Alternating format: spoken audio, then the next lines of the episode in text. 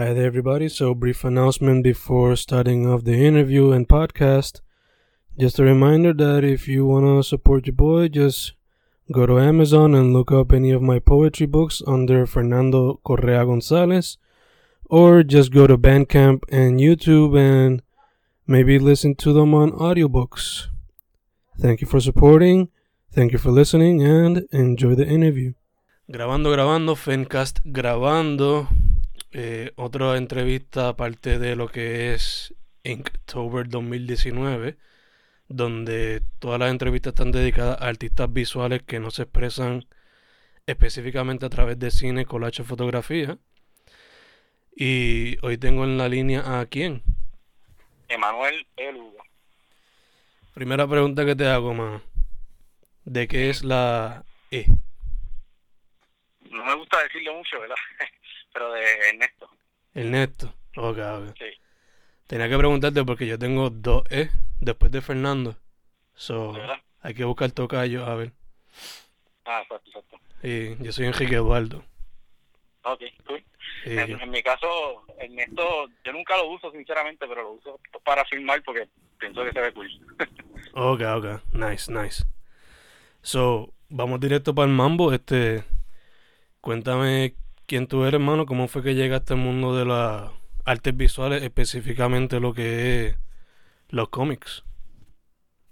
Pues, mira, es una larga historia, ¿verdad? Pero obviamente la voy a resumir. A mí siempre me han gustado los cómics, siempre me han gustado los muñequitos, el arte popular. Eh, cuando estaba como en noveno por ahí, yo realmente estaba indeciso en lo que quería estudiar, en lo que quería hacer, porque me gustaban demasiadas cosas, entre ellas, este, las dos que iban ganando era arte, de, ¿verdad? De cómics, manga y todo esto, y música. Este, por alguna razón, aunque no lo creas, eh, terminé estudiando música, hice una maestría en, en educación musical, Nice. este, pero no, como te dije, nunca me pude decidir realmente, eso siempre seguí con el arte, siempre seguí con la música, como que las dos, este, ¿verdad? De, de- llevándolos de mano. Y entiendo que me ha ayudado, porque, o sea, puedo ver las cosas de di- diferentes puntos de vista. Eh, pero específicamente en términos de, de lo de cómics, pues eh, en, el, en el 2011 este me sucedió algo, ¿verdad? Que me cambió la vida y de la manera que yo pude como que bregar con la situación fue dibujando non-stop, básicamente. Este, no podía parar de dibujar, era la única manera que encontraba paz. Y pues me puse a coger un montón de libros y estudié todo por mi cuenta, pero, o sea, bien hecho, siguiendo libros de principio a fin, leyéndolo todo, videos, etcétera. Ok, ok, nice, nice. Dicho eso, veo que mucho de lo que haces son personajes ya sea de Marvel o de DC. Y si ve que hiciste aquí algo de la borinqueña. Pero también haces mucho, asumo que tus propios characters, ¿no? Sí, este, pues mira, realmente en mi caso yo, yo creo que tuve un poquito de suerte. Vaya, güey, están pasando un crimen por aquí, ¿se escucha ya o no? No, no, no, estamos chilling. Ok, este, pues tuve un poquito de suerte porque yo empecé a coger el aire, el, perdón, el arte en serio, bueno, como dije, en el 2011. Este, y cuando llevaba como cinco años practicando heavy todos los días, pues tuve la oportunidad de trabajar con un productor que todavía estoy trabajando con él.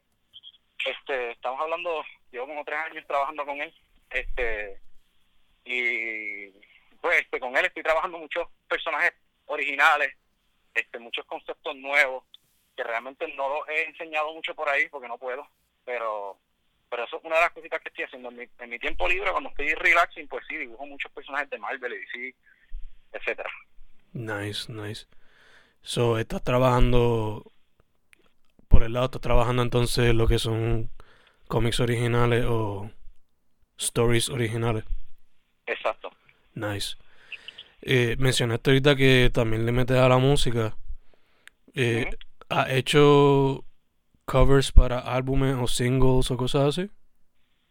Pues mira, recientemente, y digo recientemente, fue hace como ocho meses quizás, este, o quizás un poquito más, no recuerdo, tuve la oportunidad de trabajar una portada para un cómic que era de, no sé si recuerdan los Misfits, Ajá. este, Yeah, yeah. pues era con, con O'Doyle, que es el, es el guitarrista de los Misfits, y, y otro cantante que sinceramente me, me duele decirlo, pero no recuerdo el nombre de él ahora mismo. Este, es que es un cantante que, que no era de los Misfits como tal, es un proyecto aparte. Este, entonces, pues pude hacer la portada, pero lamentablemente el proyecto se cayó y la portada nunca salió. Pero eso es una de las cositas que he hecho quizás relacionadas a la música y el arte. Nice. ¿Se estaría open entonces para hacer cover de más álbumes o singles si se diera la oportunidad? Definitivamente. Me encantaría poder combinar ambos, ambos artes. Nice. Dicho eso, ¿de algún te gustaría más o te inclinaría más por algún tipo de música específico? Pues sí, este, o sea, me gusta, yo no, no, no prefiero no decir esto, ¿verdad? Pero vamos a decirlo porque todos nos entendemos cuando lo decimos y es que me gusta de todo un poquito. Este, la razón por la cual digo es que no, que no, me, no me gusta decirlo porque eso es irreal, realmente es imposible escuchar de todo un poco. Este, pero nada, este, sí, me encanta mucho el rock, eso es con lo que yo crecí, este, y sí, soy bien rockero básicamente. Ok, ok, nice, nice. So, ponle que una banda independiente de acá te pida un arte, ¿estaría open to it entonces? Sí, sin pensarlo. Dope, dope. Eh, dicho eso, ¿qué artista o, o personas te han inspirado en cuestión a lo, a lo visual? Oh, eh, la lista es gigante. Este, realmente los con los que yo empecé, que puedo decir como que me inspiraron a, a, comenzar y coger esto en serio, y es bien clichoso estos nombres, pero pues este es la realidad, fueron Jim Lee y David Finch. Este, yo me imagino que todo el mundo conoce a Jim Lee y David Finch. este, ellos dos realmente me inspiraron y, y, y no fue porque quizás sea, en el arte de ellos está brutal, pero yo no me atrevería a decir que me inspiraron porque es el mejor arte que he visto en mi vida, sino que fue porque pues yo vengo de, yo venía de anime y en el caso de Jim Lee él tiene algo este que como que me acuerdo un poquito de anime, no es que se parezca a anime, pero tiene algo. Este y, y yo lo vi, yo dije como que, oye, esto es algo que me parece familiar, ¿verdad? Yo creo que esto es algo que yo puedo hacer. Este, so, empecé a estudiar a Jim Lee mucho, y luego encontré unos, unos DVD de How to Draw de David Finch, donde sinceramente esos DVD me ayudaron que de, verdad demasiado. Este, yo cogí esos, son tres DVD, yo los cogí los tres y los practiqué de principio a fin como tres veces cada uno. Este, sí, este, y aprendí un montón con esos DVD. Tanto así que a veces se me hace hasta difícil como que salirme de lo que yo aprendí con esos DVD, porque lo tengo bien grabado dentro ya como casi que, que fueron básicamente como con manual o, o tu Biblia en ese tiempo estudiando el visual, ¿no? Exacto, sí. Nice, nice. Eh, ahorita mencionaste que el arte visual tomó una parte primordial en tu vida en un momento difícil. So, asumo que en ese momento el proceso creativo era más en forma de desahogo que otra cosa. Pero. Definitivamente. Pero, ¿cómo tú dirías que es tu proceso creativo por lo regular? Por lo regular, tengo que admitir que es un ajetreo total. este A veces, ¿verdad? No se escucha tan tan bonito decirlo así, pero en la realidad, este trabajo es te consume. Este Sinceramente, mucha gente no, no lo cree, mucha gente no lo ve de esta manera, pero esto es un trabajo que consume tu vida entera. este yo a veces me, encuentro que no tengo tiempo libre y, me da mucho estrés porque pues es para colmo un trabajo que uno lo hace encerrado en, su apartamento, en su casa, en su estudio. Este y, muchas veces uno está solo todo el día, a menos que tengas alguien, ¿verdad? Que trabaje en un estudio, que tengas más personas o que vivas con alguien que te acompañe ahí o lo que sea. Pero por lo general uno va a estar haciéndolo solo todo el día, trabajando a veces 10, 12 horas al día, mínimo de 6 a 8 horas es lo mínimo que uno puede trabajar. Este, so, sí, eh, ahora mismo el proceso creativo es un ajetreo total, este, tengo mil cosas que hacer, tengo que terminar esto para esta semana, siéntate, no hay break, olvídate de cualquier otra cosa, no te quejes, termínalo. Sí, sí, que estás ahí encejado en una cueva, básicamente. Sí, sí, este, eres what tú sabes. Sí, sí. Asumo que eso muchas veces así por lo que es los detalles, ¿no? Eh, y estoy viendo aquí por lo menos en el arte que, que estoy viendo en tu página, muchas veces lo haces black and white. Diría que ese es tu, del tiempo. diría que ese es tu fuerte entonces. Sí, definitivamente. Este, siempre cuando tengo el tiempo trato de, de hacer colores, este, y me entretiene, sinceramente. Lo que pasa es que eh, me he sentado con libros de colores a aprenderlos y sé que lo puedo hacer, pero no lo he hecho lo suficiente. Y la verdad es que no lo he hecho lo suficiente porque no tengo el tiempo. Siempre, es verdad, por, por mis trabajos, como que tengo que terminar y pues a mí lo que me exigen es blanco y negro. eso es lo, lo que lo que siempre practico, los colores. Tendría que quizás darle mucho más tiempo para sentirme mucho más cómodo con ellos. Ok, ok. Em, algo más que te iba a preguntar, este, relacionado a lo que me dijiste ahorita de, de ese momento difícil. Eh, ¿cómo tú dirías entonces que lo que tú haces, los cómics, los personajes que haces y todo eso, cómo dirías que son una reflexión de ti? Pues esto es algo que ya lo he hablado con varias personas. A principio yo no me daba cuenta, pero, ¿verdad? Ya después de tres, cuatro años haciendo lo mismo, o un poquito más, uno se empieza a dar cuenta dónde es que uno se refleja en, en su trabajo. Y yo diría las cosas que a mí me han pasado y que este y la personalidad que yo tengo como tal yo mismo me he dado cuenta que yo soy bien bien este intenso este whatever that means me gustan las cosas intensas tiendo a, a ser una persona bien intensa este por ejemplo si me preguntas cuál es de mis películas favoritas no sé si tengo permiso de decirlo ahora mismo pero Dilo, dilo, dilo. Sí mi, mi película una de mis películas favoritas es Mad Max eh, la última Nice. este Estamos bien. y- Sí, esa pa- para mí esa película es como que over the top, intense, tú sabes. Son dos palabras que se me ocurren rápido para, para describirlo y yo creo que parte de mi personalidad es eso mismo, over the top, intense y mi- en lo que yo dibujo, por lo general, sin darme cuenta, eso es lo que se refleja. Mm, gacho, gacho. So, entonces, conectándolo a la música, diría que en cuestión al rock, ¿te gusta más lo que el metal o el punk? O... Este, buena pregunta. Eh, pues no soy metalero, de verdad. Este, eso es algo que siempre le digo a mis estudiantes. Yo trabajo en el conservatorio dando clases de guitarra. Nice. Este, y tengo muchos estudiantes que llegan metaleros. Yo les digo como, mira, yo no soy metalero, tú sabes, pero vamos para allá. Este, eh, realmente yo crecí mucho con, con el punk. Yo, hay una canción este que me cambió la vida. Y es, la canción se llama The Novium de No Effects, no sé si la conoces. Este, esa canción salió en un, un videojuego de, de patineta que se llamaba Grind Session, creo que era. Este y cada vez que esa canción salía yo mi sabes yo me- mi adrenalina subía a, a- a niveles que eran tú sabes imposibles. Y, y yo no sabía ni qué hacer con mi cuerpo tú sabes. Yo- no me podía aguantar.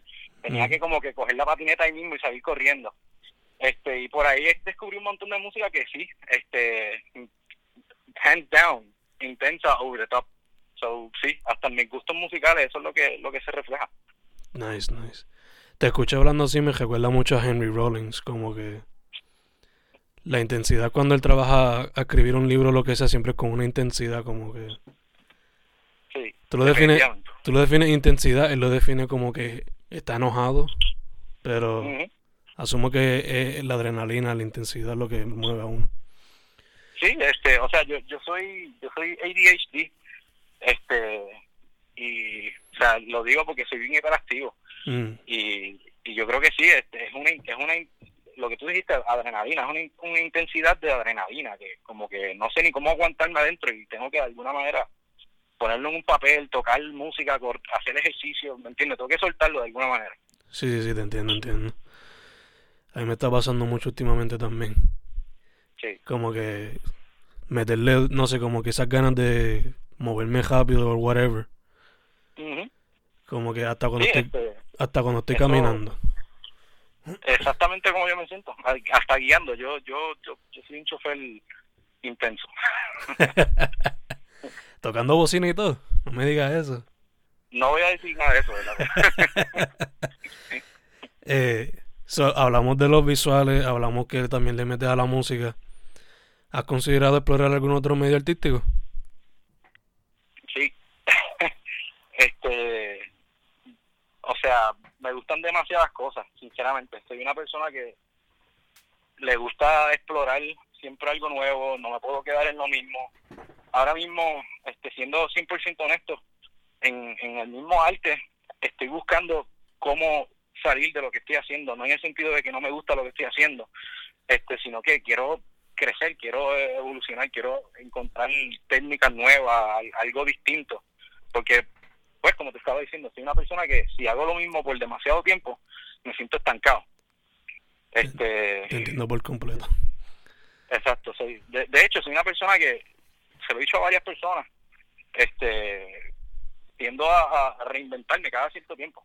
Mm. Este, como que no, no puedo estar en lo mismo todo el tiempo. Llega el momento que mi mente no, no puedo aguantarlo. Este, eso sí, eh, siempre estoy buscando algo nuevo para hacer, algo nuevo para aprender, algo, este, eh, medios eh, artísticos como me, me dijiste. Eh, sinceramente no tengo nada en la mente ahora mismo que estoy como que pursuing, pero ahora mismo, por ejemplo, estoy entrando más como que en lo que son los deportes también. Por eso mismo de, de botar energía, este, la intensidad que estábamos hablando ahorita, etcétera. Entiendo por completo.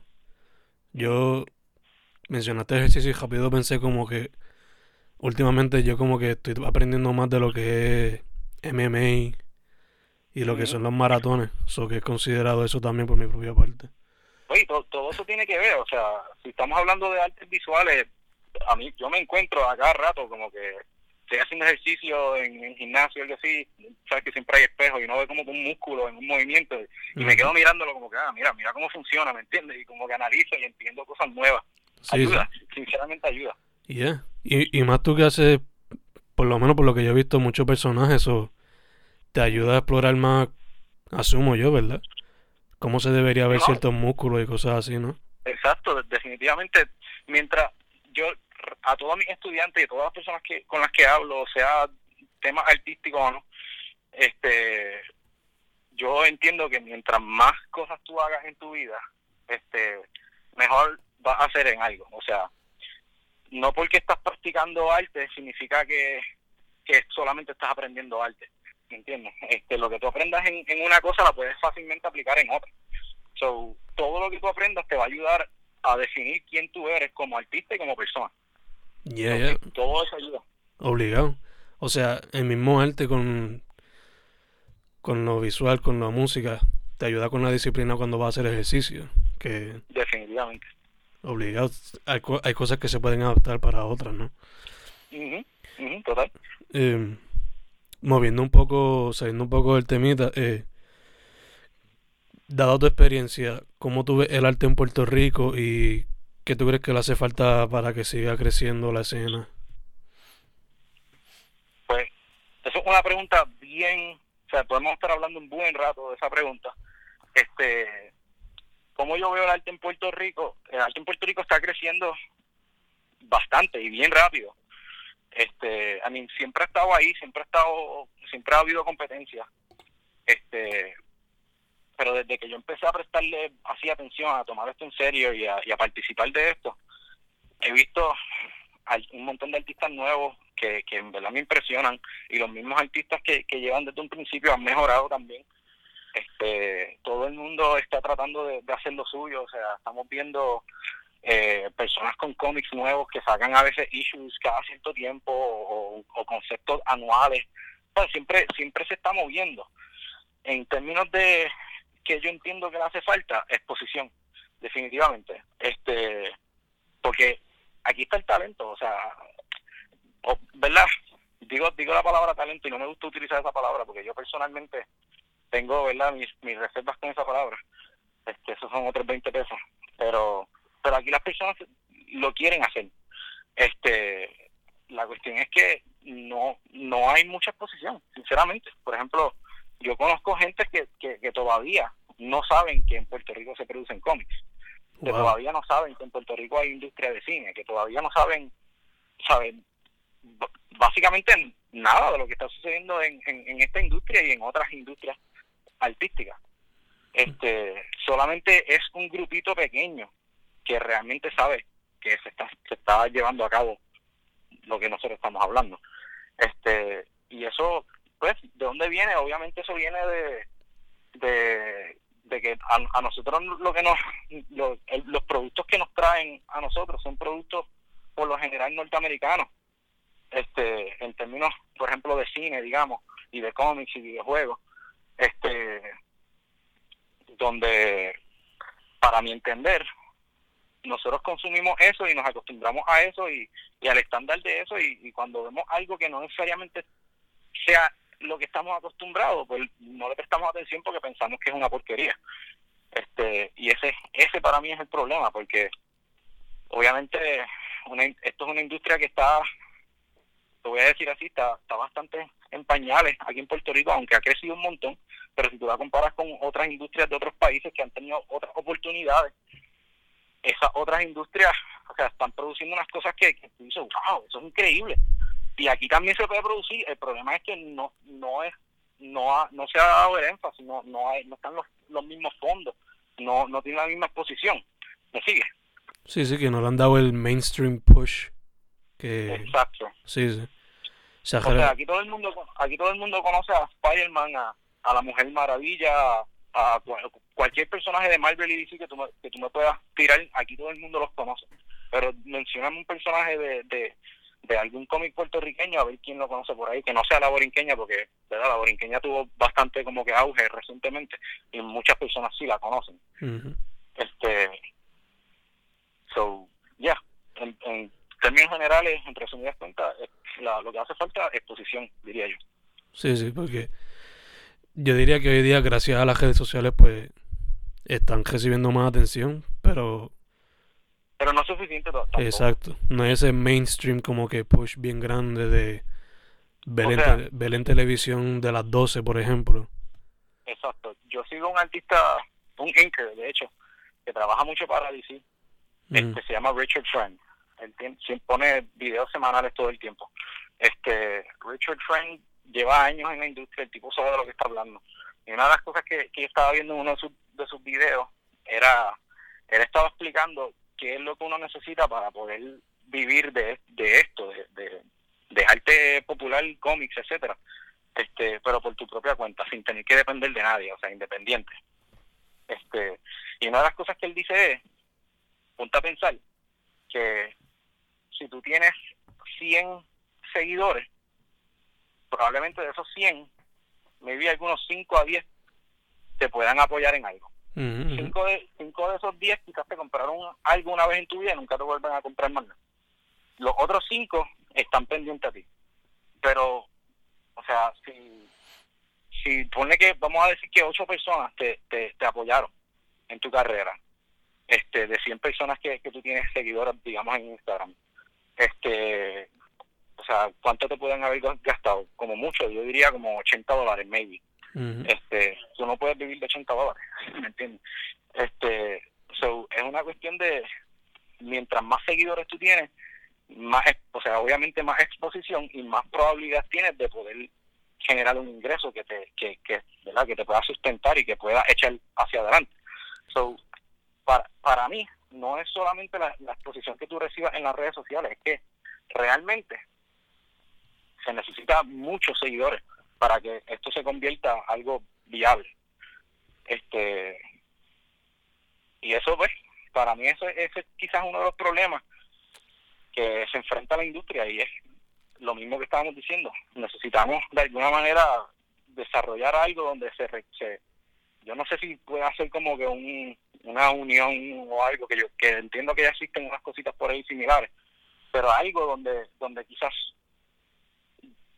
se reciba bastante atención bastante exposición y, eso quizás ayude a crecer no sé qué, qué se puede hacer pero pero sí entiendo que todavía hace falta mucho más exposición sí sí hay que buscar buscar alguna manera para que se pueda empujar para adelante y tener la exposición necesaria Exacto, sí, sí. Pues no sé si sería hablar con canales locales que, ¿verdad? Que produzcan series de lo, lo, que se hace aquí.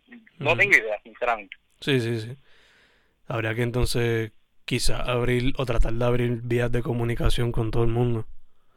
Sí, no, definitivamente, porque esto, esto es algo que todo el mundo se alimenta, ¿me entiendes? De, de, los demás. Tú, no puedes hacer nada solo en este mundo, ¿me sigue Este, por más que tú creas que tú puedes hacer las cosas solo, siempre vas a necesitar el apoyo de otro. Este, y por ejemplo, la industria de cómics definitivamente depende de otras industrias. O sea, tú miras los cómics y, las ventas de cómics, en, por, ejemplo, para Marvel y DC, no son tan grandes. donde, donde Marvel y DC saca dinero realmente es de los juguetes, de los videojuegos, de las películas, de los muñequitos, de, la ropa, de esto, aquello, lo otro, ¿me entiendes? Sí, eso iba a decirte que últimamente que uno mismo ahora ve en cómics con que la cosa es más sobre las películas que los mismos cómics. Exacto, exacto. eh, so, en fin, buscar maneras de de expandir el reach. Sí, sí. Exacto. Entonces, trayendo las cosas a algo un poquito más light, ¿te has tirado el reto de Inktober? ¿O lo has considerado en algún momento? Este, lo he hecho varias veces, pero sinceramente nunca lo hago los 31 días. Este, hago alguno que otro día, ponle que 10, 15 días como mucho. Y, y es por lo mismo que estábamos hablando ahorita. Este, yo no, realmente no tengo mucho tiempo para dibujar este por placer. Este, siempre que dibujo estoy apurado porque tengo que terminar algo para ya. So, si encuentro el tiempo, pues lo, lo hago, lo intento, pero realmente nunca he hecho los 31 días de October. Ok, ok. ¿Y cuántas veces lo has, le has metido mano a eso? Va, todo, todos, los, todos los meses de octubre siempre hago algo. Ok, ok. Creo que en 2017, que fue el huracán María, este, yo hice par de, par de estudios de, de inks, o sea, cogí varios artistas que me gusta cómo hacen los, lápices y le pasé las tintas por encima. Este, y también hice varios personajes como de películas de horror. Este, yo mis, propias versiones en tinta. Nice. Eso que lo ha hecho entonces varias veces y de manera variada entonces. Nice, nice. Eh, dicho todo eso, ¿cuál ha sido tu mejor experiencia como artista por ahora?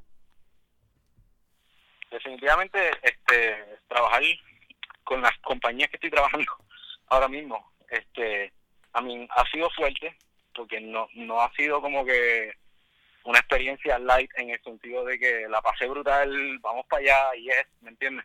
Ha sido ha sido trabajo fuerte, ha sido trabajo que a veces a veces yo me siento que, que no puedo hacerlo, que, me frustro, digo, esto no es para mí, yo no sé ni qué yo estoy haciendo aquí.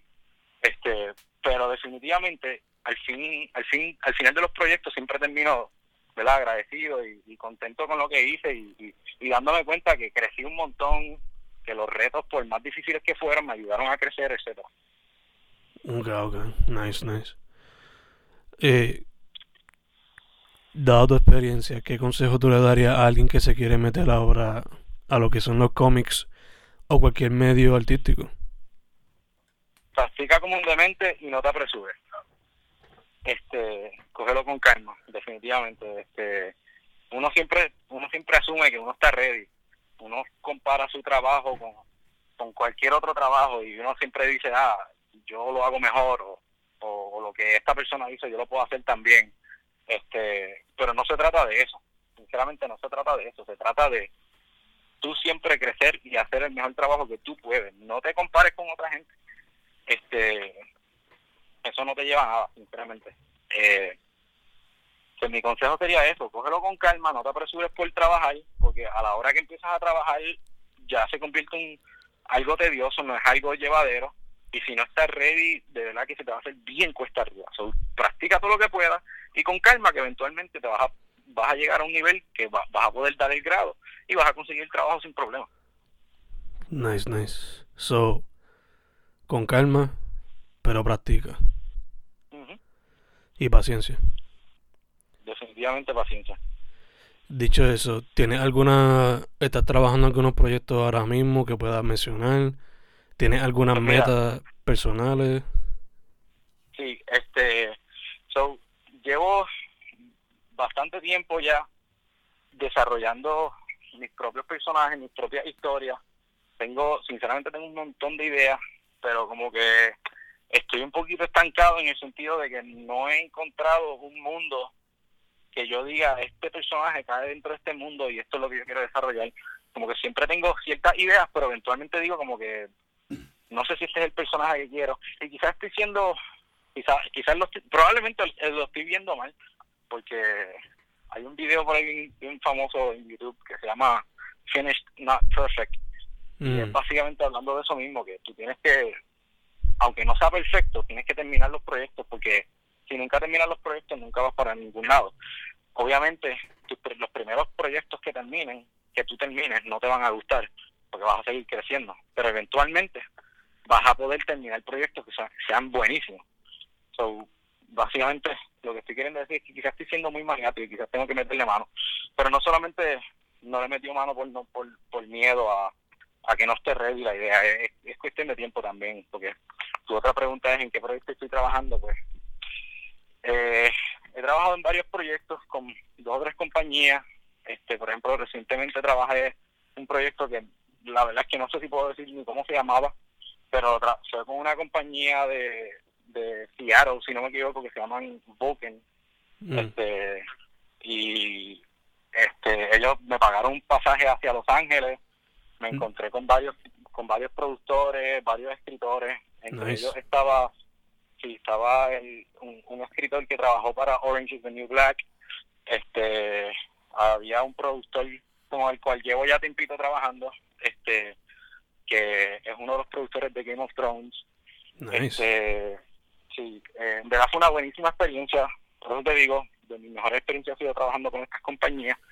Eh, pero fue un proyecto durísimo, durísimo. Tuve que trabajar día y noche, sin descansar, y eso era, yo enviaba algo y a ellos no les gustaba, tenía que volverlo a hacer hasta que ellos quedaran contentos.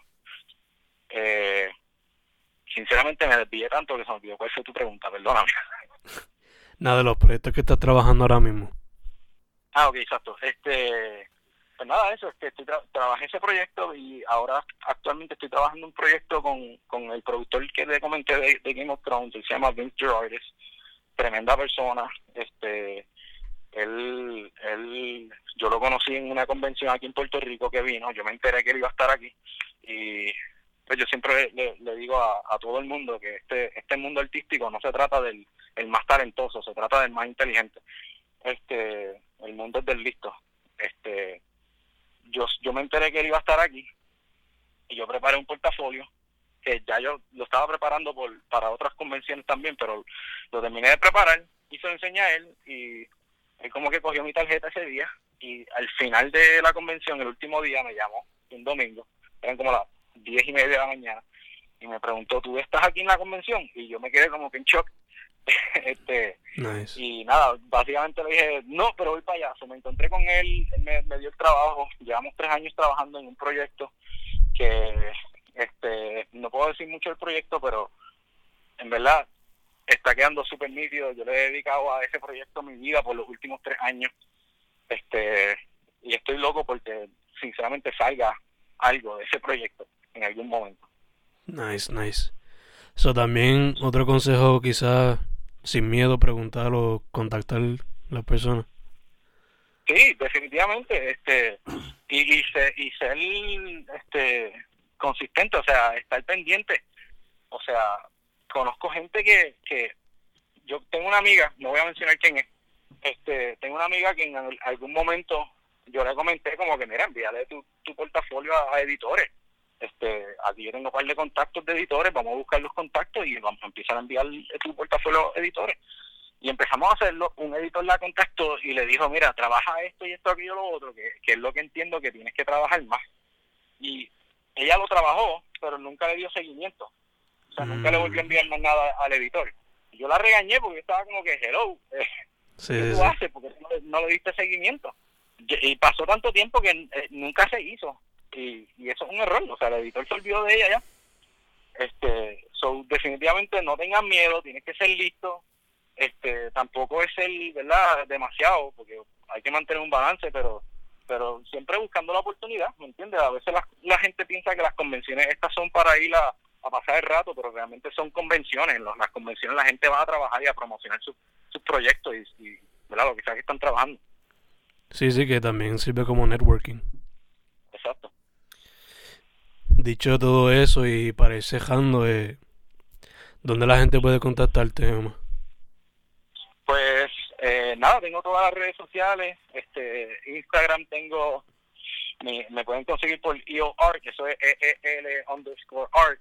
Este, y también me pueden contactar por Facebook de la misma manera, EEL underscore art en Twitter, etcétera. Todo bajo el mismo, el mismo, ok, perfecto. Exacto. Si no lo encuentran por EL Art, pues Emanuel El Hugo Art, o Emanuel El Hugo. Perfecto, perfecto. Pues mano, no sería todo. Gracias por la disponibilidad y por por estar open tan rápido, ¿no? Porque fue como que de un día para otro. Sí, no, pero gracias a ti, sinceramente, todo se aprecia. Es lo que estamos hablando, exposición. Sí, de hecho, de hecho. Pues, nada más, eso sería todo. Gracias otra vez. Eh, nada, no sé si quieres hablar otra cosa antes de... Eh, no, yo estoy bien. Cool, Pues gracias, mano. Eh, Fencast con Emanuel E. Lugo, Inktober 2019. Hemos terminado. Una vez más, muchas gracias, mano. Gracias, hermano, gracias